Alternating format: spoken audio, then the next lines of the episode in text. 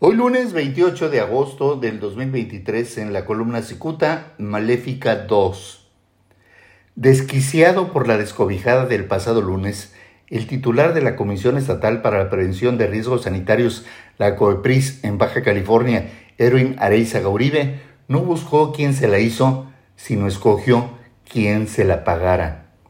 Ese día corrió a tres empleados Hace justamente una semana, Cicuta reveló que la directora jurídica de la COEPRIS, Farah Riz Morales, mejor conocida como Maléfica, fue denunciada penalmente por cinco delitos distintos, entre ellos extorsión y fraude.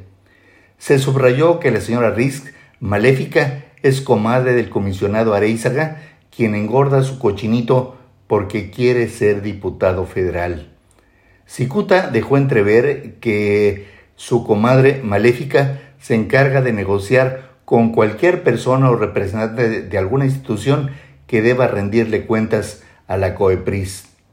Erwin Areiza Gauribe sabe que las campañas políticas cuestan un dineral y por eso explota su puestazo en la COEPRIS en Baja California.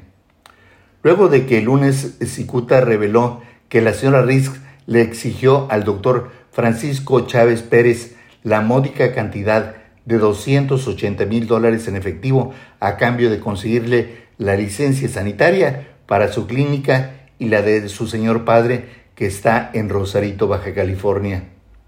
Al enterarse de esa exigencia, la pareja sentimental del doctor Chávez, una señora identificada como Amy Michelle Fleites, decidió presentarle una denuncia penal. Una semana antes, doña Maléfica había desplegado su poder, pues el ejército de inspectores de la COEPRIS clausuraron las clínicas de los doctores Chávez de Tijuana y de Rosarito. Se supone que Erwin Areizaga avaló la clausura de ambas clínicas y estaba más que enterado eh, que su comadre maléfica les exigía 280 mil dólares para regularizarlos.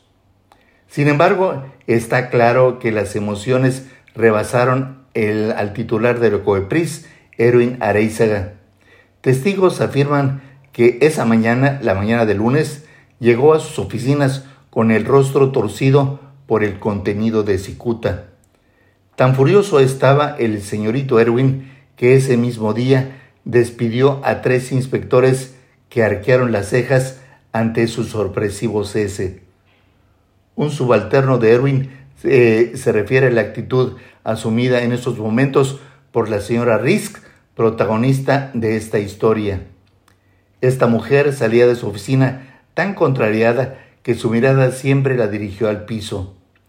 La mayoría de los trabajadores disfrutaron el evidente mal momento de la señora maléfica, pues siempre les regaló soberbia y prepotencia. Trascendió que los tres empleados destituidos el lunes son los inspectores Carlos Ávila, Enrique Beltrán y Daniel Fernández.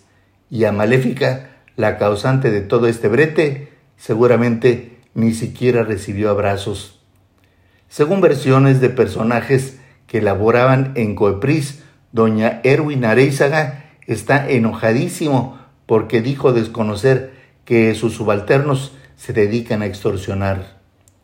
Tan finito funcionario simuló ignorar que la oficina que dirige es un auténtico nido de corrupción. Además, debe saber que es gravísimo que ignore lo que sucede en la oficina que dirige.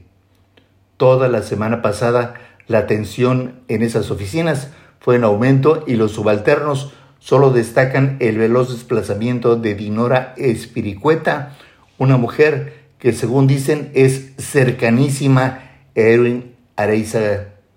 Hace algunas semanas los empleados cuchichearon que ambos salieron de vacaciones el mismo día, pasaron sus días de asueto en el mismo lugar y quizá, especulan, compartieron la misma cama. Muchas gracias, les saluda Jaime Flores.